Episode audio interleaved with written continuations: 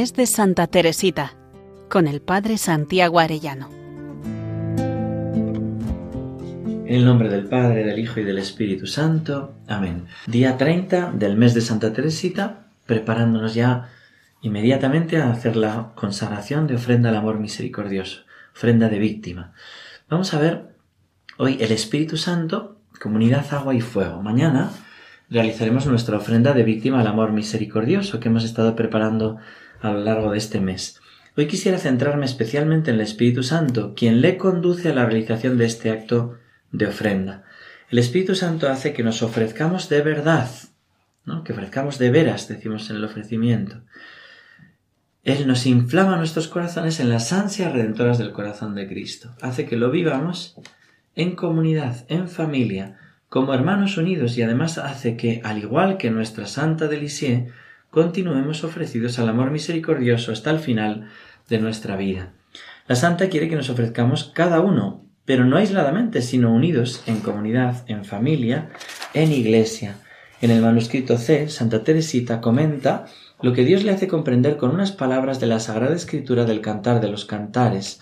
Atráeme y correremos tras el olor de tus perfumes, y dice ella Oh Jesús, ni siquiera es pues necesario decir al atraerme a mí, atrae también a las almas que amo. Esta simple palabra atráeme basta. Estas palabras del cantar de los cantares tienen que ver con el acto de ofrenda. Así lo afirma el Padre Letel. Esta nueva síntesis del yo y del nosotros unifica y desarrolla de un modo maravilloso el doble deseo de santidad personal y salvación universal que expresó al comienzo del acto de ofrenda. La Sagrada Escritura habla del Espíritu Santo con muchas imágenes, y hay dos en concreto que están recogidas en los escritos de Santa Teresita, el agua y el fuego. El catecismo nos explica el simbolismo del agua es significativo de la acción del Espíritu Santo en el bautismo, ya que después de la invocación del Espíritu Santo, ésta se convierte en el signo sacramental eficaz del nuevo nacimiento, del mismo modo que la gestación de nuestro primer nacimiento se hace en el agua Así, el agua bautismal significa realmente que nuestro nacimiento a la vida divina, en él se nos da el Espíritu Santo. Cuando nuestra santa explica a su hermana el acto de ofrenda, llega a decir Tú conoces los ríos, o mejor, los océanos de gracias que han inundado mi alma. Ahora, tras meditar estas palabras, que le dan luz del cantar de los cantares, ella expresa así Como un torrente que se lanza impetuosamente hacia el océano, arrastra tras de sí todo lo que se encuentra a su paso. Así, Jesús mío, el alma que se hunde en el océano sin orillas de tu amor atrae tras de sí todos los tesoros que posee. Santa Teresita se está refiriendo aquí al Espíritu Santo. El Padre Letel lo explica con detalle. Ahora, ella evoca con fuerza el movimiento de retorno de esta misma agua viva del Espíritu Santo. En el corazón de Teresa, la gracia del bautismo se ha transformado en este torrente poderoso e impetuoso que arrastra una multitud de almas en el océano del amor de Jesús. Y es entonces cuando Teresa se atreve a apropiarse de la gran oración sacerdotal de Jesús en Juan 17, por él, con él y en él, viviendo en plenitud su sacerdocio bautismal, ella se remonta a la fuente primera que es el Padre. Al final del manuscrito C vuelve a resaltar este aspecto. Más adelante empleará el simbolismo del fuego. En el catecismo se nos dice del fuego Mientras que el agua significaba el nacimiento y la fecundidad de la vida dada en el Espíritu Santo, el fuego simboliza la energía transformadora de los actos del Espíritu Santo. La tradición espiritual conservará este simbolismo del fuego como uno de los más expresivos de la acción del Espíritu Santo. Teresita de Lisieux, cuando quiere más tarde explicar mejor las palabras del cantar de los cantares, dirá Madre, creo necesario darle alguna explicación más sobre este aquel pasaje del cantar de los cantares, Atráeme y correremos. Pues me parece que no quedó muy claro lo que quería decir. Nadie puede venir en pos de mí, dijo Jesús, si no lo trae mi Padre que me ha enviado.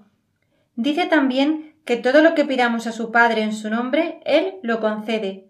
Sin duda.